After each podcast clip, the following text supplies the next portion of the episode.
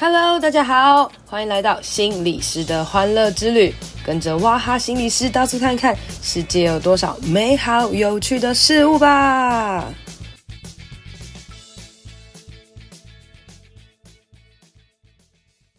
Hello，大家好，欢迎收听心理师的欢乐之旅。最近选举时间到啦，我相信大家常常在媒体看到很多不同的民调啊，或者是不同的资讯哦，讲说抢救谁啊，或者是分票谁啊等等的这些资讯啊，其实常常都会误导着我们每一个选民哦。可能 maybe 我们想要投给 A，好，不想要让 B 当选，诶，结果呢，大家就讲说，如果你投给 A 的话，B 很有可能会当选哦，要怎么样怎么样分票这些东西的哦。那这件事情其实也让我着实的。苦恼啊，吼，那所以呢，媒体的力量真的真的是非常大哦。很多时候，我们每一个人在做出一些选择的时候，然后有时候其实不全然来自于我们的选择。我们可能默默的呃被我们的认知啊，或者被什么各式各样的东西给洗脑或者影响也不一定。那或者是当我脑袋内心坚持着，我觉得某一个东西很好，结果到后来我发现它其实没有很好的时候，我们也会产生一些内认知失调的一些状态哦。那甚至我们会有一些懊悔啊，譬如说可能我四年前投了呃某一个党，那我一直很支持他，但后来我很懊悔，我很自责。那我们也会在这过程当中都会有一些不同的反应出现的哈。那所以也借着选举这段时间呢，哈，来想要跟大家分享一件很可爱的一个实验，就是有一个实验啊，它是在民国这个呃不是民国的这个西元一九五四年哦，那是一个呃明尼苏达大学工作的一个费斯丁格，他在报纸上呢看到了一个新闻，那这新闻的标题是号角星球向城市发出预言，然后要赶快逃离哦，会有大洪水这样子哦。那发这个新闻稿的主角呢，是一个叫做玛丽安基奇的一个家庭主妇哦。然后他跟我们讲说，他跟外星人有接触过，然后外星人会在一九五四年十二月二十一号黎明前来。摧毁地球哦，那这件事情呢，就在当地引起了蛮多的恐慌啊，很多人就想说天哪，怎么办啊，等等的，然后就会辞去工作啊，然后跑去找这个基奇哦，然后就会想说，哎，基奇到底该怎么办啊？然后世界末日了，你是不是要来解救我们等等的？然后基奇呢，还一直跟大家讲说，他可以跟这个外星人交流啊，外星人会派这个太空船来接我们，会来保护我们哈。那这件事情其实很有趣啊，因为其实在圣经里面发生过嘛，对不对？那个挪亚方。舟事件大家知道吗？就是挪亚呢，也是接到了上帝的指令，说他要来这个摧毁地球啦，然后所以要挪亚带着一公一母的人，就是动物跟人上船。那过程当中，他也跟很多人讲，哦，然后他在那边建造船，然后大家都在笑他，觉得他很好笑这样子。哈，我那时候在读这个圣经故事的时候，我就想说，对啊，如果是我，我怎么可能会相信啊？就是。虽然我们现在是我是基督徒，我当然相信上帝。如果亲自跟我讲话，或者是可能跟一些我觉得比较有权势的、比较有影响力的一些好的牧者可能讲话，我当然会相信他嘛。哈，可是就是。如果你当初是诺亚那个时代的人，你会相信吗？好，那回到这个一九五四年，你会相信这个这个家庭主妇说的话吗？哈，诶，其实我应该大部分人是不相信的啦。哈，但是但是就是会有少部分的人会相信啦。哈，所以呢，结果来做这个实验的这个这个人，他就想说，诶，不然他就好好的来研究这样子哦，他就假装是信徒，然后就混入了这个这个家庭主妇的这个世界当中哦，然后大家就在那边一起观察啊，然后一起去讲说，对啊，世界末日有哪一些征兆？会出现啊，外星人是不是真的会来啊？等等的之类的这些东西啦，哈。结果结果，世界末日那一天真的来了，时间到了，结果完全没有任何状态，就没有太空船啊，然后也没有洪水啊，什么都没有哈。那所有的信徒呢，就觉得哎、怎么办呢？哈，然后很困惑、很焦虑、很痛苦啊，然后就会觉得我们是被骗了吗？还是到底发生什么事哦？结果这时候呢，有一部分的信徒呢，就突然欢呼，就说：“哇，感谢基奇，基奇是对的，他依然是拯救了我们啊！一定是他跟外星人好好的沟通啊，然后以至于呢，让这个外星人没有，就是他们成功的抵挡这个世界末日啊！然后，然后他们就很欢呼这样子哦，然后很感动，然后感谢神明啊，感谢外星人啊，Kiki Coco 这些哦，所以这一群人他们没有退出这个奇怪的邪教，然后反而招募更多的信徒这样子。”哦，所以其实很多时候啦，你如果我们冷静下来，很理性的去想，这就是假的嘛，对不对？哦，可是当我们太投入在其中的时候呢，它跟我们的原本的信仰价值，或是跟我们的认知冲突的时候，我们就会很痛苦。那我们会产生冲突，我们就会想办法替自己找一些借口啊，来辩护啊，来解释哦，而不是去改变我们自己原本的信念、系统、信念系统。就像是说，哎，这个东西是假的。哦，那这件事情其实对我们、对我这个基督徒来讲也是一样啊。吼，就是。我就是扎根的相信有耶稣有天赋，所以我也会去传扬这些东西给很多人。那也许 maybe 哪一天，可能我真的到死了，我发现这件事情是假的，那。我会怎么样做认知的调试呢？哎，这其实也是不一定啦，这是大家可以去思考的。就是我们真的常常很坚信某一些东西，那坚信的这些东西，譬如说，呃，可能星座好了，哦，或者是命运，哦，你相信你这个月是水逆啦，哦，那你可能就会，哎，很多事情都会卡在这个地方，哈。所以其实这个东西呢，我们可以去想，它叫做一个信念的一个系统。那信念系统呢，就是我们用来解释对于外部世界的这一些东西哦。所以其实当当我们的大脑啊，就是在我们做决定之前，其实默默的都会根据这些信念系统来做一些解释。所以我们的世界可能不是这么的客观啦，都是透过信念系统来解释。那这信念系统呢，有像是什么呢？譬如说，这世界上都渣男，哦，或是没有人喜欢我。哦，或者是都是你的错，这世界都是别人的错，等等的这一些信念系统去做出发哦。那你就想，诶，那为什么我们会有这样子的信念系统呢？哦，或者是说，诶，为什么有些人他是很正向，诶，有些人他是很悲观，那有些人是很多常常会说出一些攻击的话呢？等等的这些东西哦，其实他又回到了另外一个东西，叫做归因啦。哈，那归因就是当我们发生一件事情的时候呢，我们要去。呃，替这些行为后果找出一些呃原因机制，然后来做一些归因哦。那这些归因呢，有分成外部的归因或是内部的归因哦。那我相信这些东西大家多多少少都有听过哦。那所谓的这种呃。外部的归因就是我们都会觉得说，呃，这是别人的错啊。我们发生一些事情啊，比如说工作可能不顺，哦，或者是我们呃感情不顺，我们都会觉得是别人的错，是别人的问题。然后你可能呃心中就会对别人很多的埋怨啊，然后自己可能不太会做一些更改。那另外一个是内部的归因，内部的归因就是你会觉得所有事情都是自己的错，是不是我很糟糕？那你就会有一些自责啊、自我惩罚等等，然后甚至自我贬低哦。那其实我们人。都会有不同的归因啦，有时候是内在归因，有时候是外在归因。只要它不是很极端的，其实它都没有什么太大的问题。但是如果相对的很极端的时候，它就会产生一些很稳固的一些信念哦。那这些信念呢，其实它就会在我们在我们未来任何时候很快速在做决定的过程当中呢，就引导着我们哈。我们会以为其实我们的大脑啊，在很多事情当中呢，我们会去思考很多，做很多的决定。可是呢，研究指出来，因为这些习惯性的这些归因哈，因为我们其实呃为了生存的演化的这些过程当中，我们脑袋啊、认知、潜意识默默记得一些这种呃资讯啊哈，其实都会帮我们就是很快速的做一些归因哈，不然我们每一件事情都要认真去思考发生什么事等等的，我们就被狮子吃掉了哈。所以呢，其实我们呢、啊、很多时候做出的一些决定，就跟我们。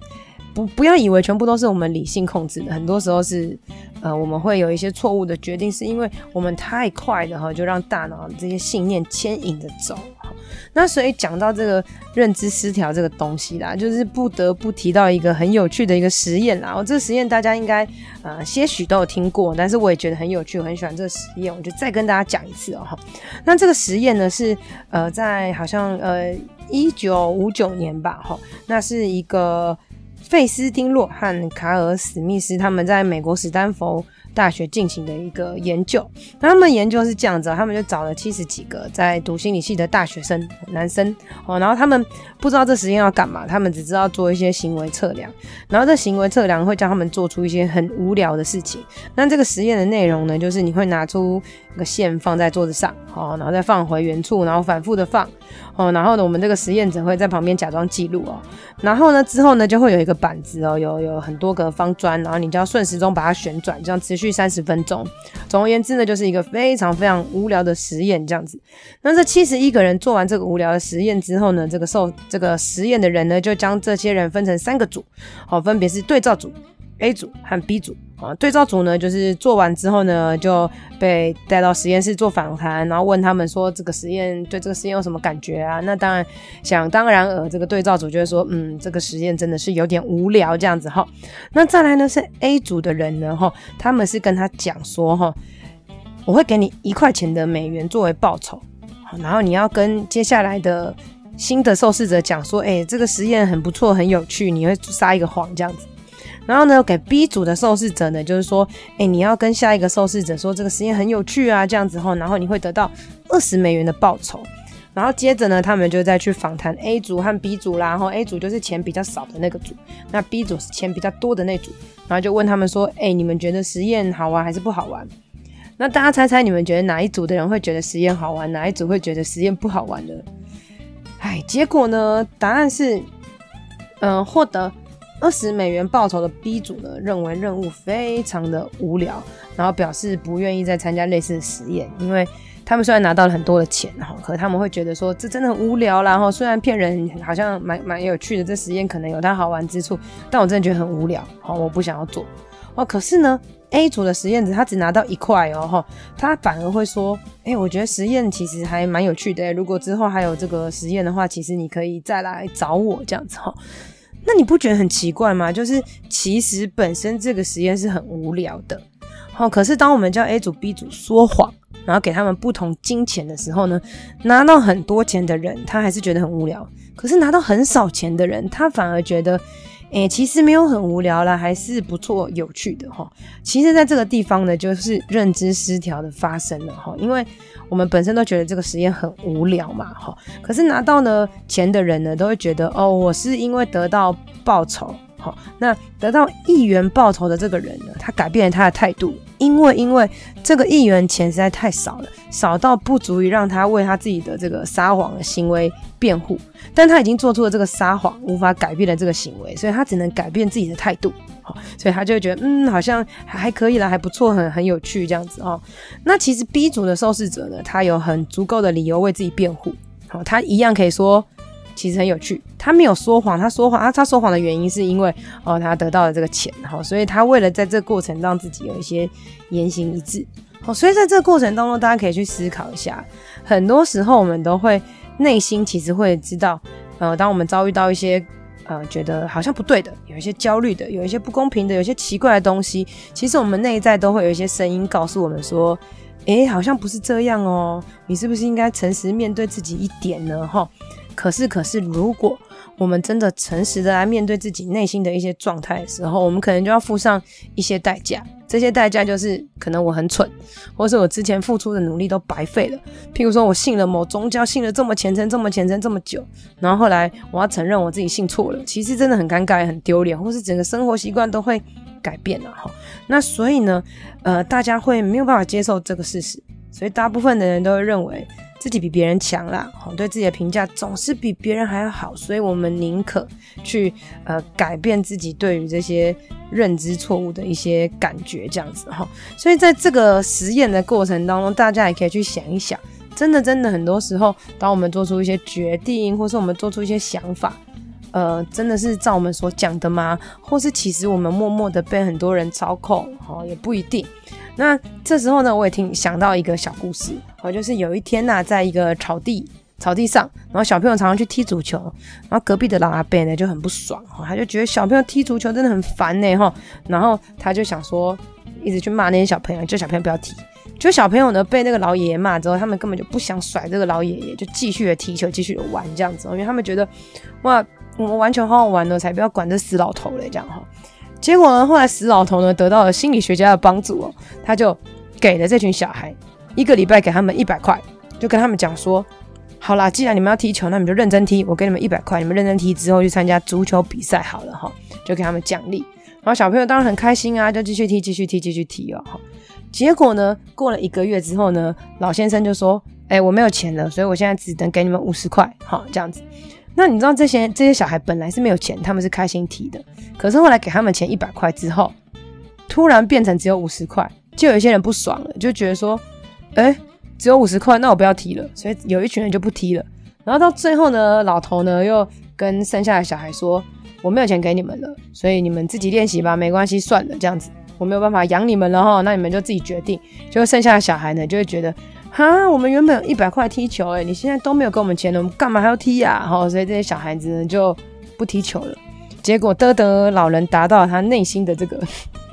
愿望，就是小朋友不要踢球，不要吵他。所以大家可以去想哦，很多时候我们要改变一些人的想法跟思维的时候，这些东西都会默默的被很多很多东西来操控哦。所以大家不要全然的会觉得说，